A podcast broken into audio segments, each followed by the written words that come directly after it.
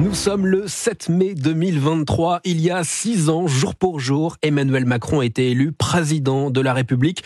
Un anniversaire mis en avant par Renaissance. Le parti présidentiel lance une importante campagne d'affichage. 300 000 affiches vont être collées à partir d'aujourd'hui et 500 000 tracts seront distribués partout en France dans les prochains jours. Renaissance à l'offensive avec un slogan pour nous, référence au slogan de la campagne de 2022 qui était avec vous. Bonjour Sylvain Maillard. Bonjour. Député Renaissance de Paris. Quel est le, but de cette campagne d'affichage que vous lancez aujourd'hui? D'abord, euh, comme vous l'avez rappelé, ça fait euh, six ans que Emmanuel Macron est, président de la République et je crois que c'est un moment important, c'est un moment pour nous de rappeler euh, ce que nous avons porté depuis six ans dans différents domaines, de rappeler les grandes mesures et, et puis nous permettre aussi pour nos militants d'aller sur le terrain, sur les marchés, partout dans cette semaine qui est une semaine en plus importante, c'est une semaine de l'Europe où nous portons aussi à l'Assemblée des textes importants. Est-ce que vous avez le, le sentiment que jusqu'à présent, vous n'avez pas assez euh,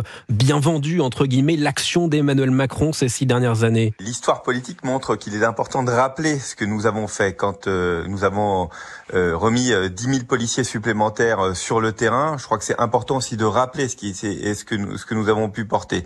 Quand nous avons permis à ce que l'optique pour chacun des Français soit 100% gratuite, je crois que c'est important de le rappeler. Et cette campagne que nous allons mener avec nos militants par voie d'affichage, par tractage, elle va permettre aussi de se rappeler les, grandes actions euh, des six années euh, du mandat d'Emmanuel Macron. Euh, Monsieur Maillard, est-ce que c'est aussi pour tenter de stopper la chute de la cote de popularité d'Emmanuel Macron? Moins 7 points le mois dernier. Le président ne recueille plus que 25% d'opinions favorables. La dernière fois qu'il était à ce niveau, c'était durant la crise des Gilets jaunes. Pour nous, ce qui est important, c'est de rappeler ce que nous ce que nous avons fait et ce que nous allons faire. Je crois que l'action politique, elle est aussi de, de, de dans un cap. Euh, nous Mais ça s'inscrit dans, ce Emmanuel moment. Macron est au pouvoir depuis six ans. Ça s'inscrit dans ce moment aussi de politique. Rappeler dans ce moment politique où le chef de l'État pâtit un peu au niveau popularité Ça, ça s'inscrit dans un moment politique euh, euh compliqué. Vous l'avez, vous avez raison. Nous sortons euh, euh, de la promulgation de, de, la réforme des retraites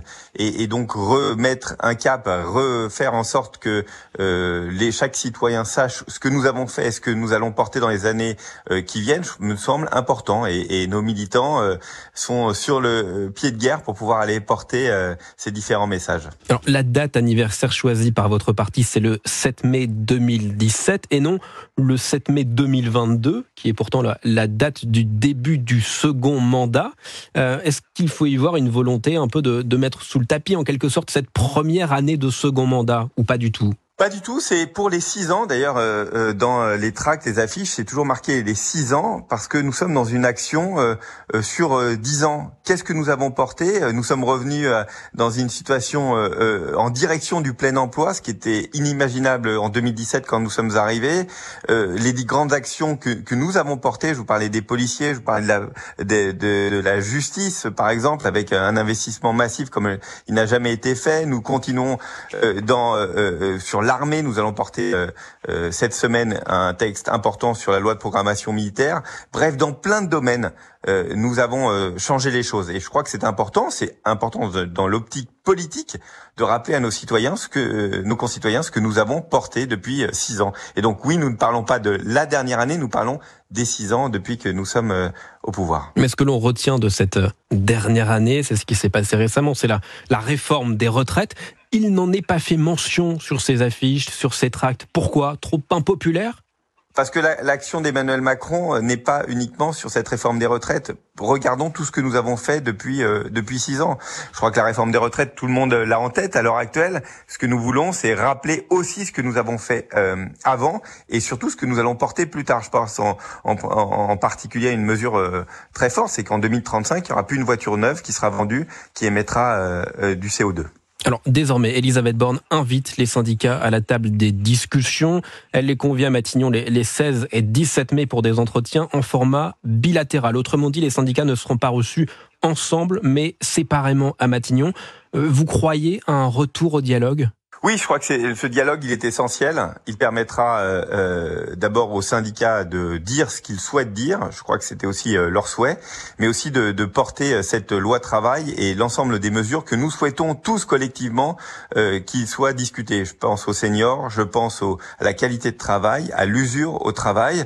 C'est des choses essentielles, d'ailleurs qu'on a entendu beaucoup dans les manifestations. Chaque syndicat a des propositions. Nous avons aussi des propositions. Portons-les portons -les ensemble. La loi a été mais voilà, le, groupe Lyot, dans sa niche parlementaire qui aura lieu le 8 juin, euh, le groupe Lyot va proposer d'abroger le report de l'âge légal de départ à 64 ans. Toutes les oppositions ont annoncé qu'elles soutiendraient cette proposition de loi. Sylvain Maillard, est-ce qu'aujourd'hui, la réforme des retraites est menacée? Je, je, le dis et le redis, cette loi a été promulguée, elle est essentielle pour euh, garantir nos pensions, que nos cotisations payent nos pensions. Mais si demain les députés votent son abrogation, rejouer le match en permanence, mais ça ne changera strictement rien. D'abord, rien n'est écrit, on ne sait pas comment va se passer cette cette, cette proposition de loi, mais cette cette loi a été promulguée, elle est essentielle. Il nous faut travailler un peu plus pour garantir nos cotisations et nos pensions. Je sais que c'est une réforme d'effort, c'est une réforme difficile, mais c'est une réforme essentielle. Toutes les hommes, tout ce que nous avons besoin de porter pour la suite, et si nous ne travaillons pas un peu plus, ça ne pourra pas marcher. Nous ne pourrons pas payer euh, plus nos fonctionnaires. Nous ne pourrons pas euh, euh, réformer l'hôpital. Nous ne pourrons pas faire en sorte que nos militaires soient mieux armés. Nous ne pourrons pas financer la transition écologique. Nous devons, comme dans tous les autres pays européens, travailler un peu plus.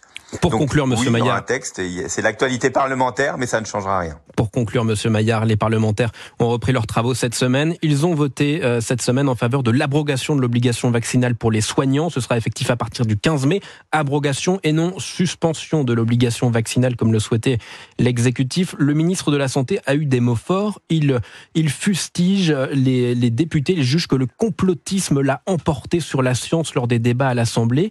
Les mots sont forts. Est-ce que vous considérez comme François Braun qu'il y a des députés complotistes à l'Assemblée aujourd'hui Oui, je suis, je suis très énervé. Notre, notre, groupe Renaissance est très énervé contre cette, cette euh, position et ce vote euh, en, en hémicycle qui est un, un vote populiste. Euh, oui, nous avons besoin, et nous l'avions toujours dit, nous allions suspendre la non-réintégration des, des, personnels non vaccinés. Mais si jamais il y a, y a à nouveau une, un pic de Covid, il nous faut pouvoir revacciner rapidement les soignants et là, cette euh, cette euh, loi euh, votée, enfin, elle n'est pas encore promulguée, cette loi bah, nous empêcherait de le faire. Donc c'est totalement idiot dans le pays de Pasteur de de, de faire en sorte d'avoir une défiance vis-à-vis des vaccins. Je crois que nous en sommes pas là et et au fond, ça a été voté sous la pression pression populaire, populiste. Quand François Braun dit que c'est une, une une loi, une proposition de loi complotiste, il a raison.